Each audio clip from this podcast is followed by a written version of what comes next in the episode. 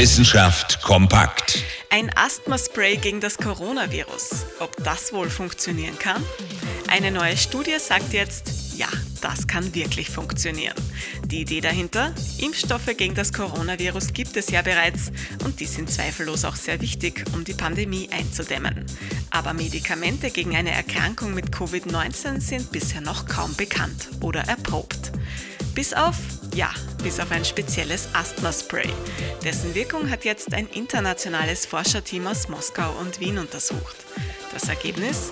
Das Spray könnte tatsächlich schwere Lungenschäden verhindern und ist damit eine neue Therapieoption.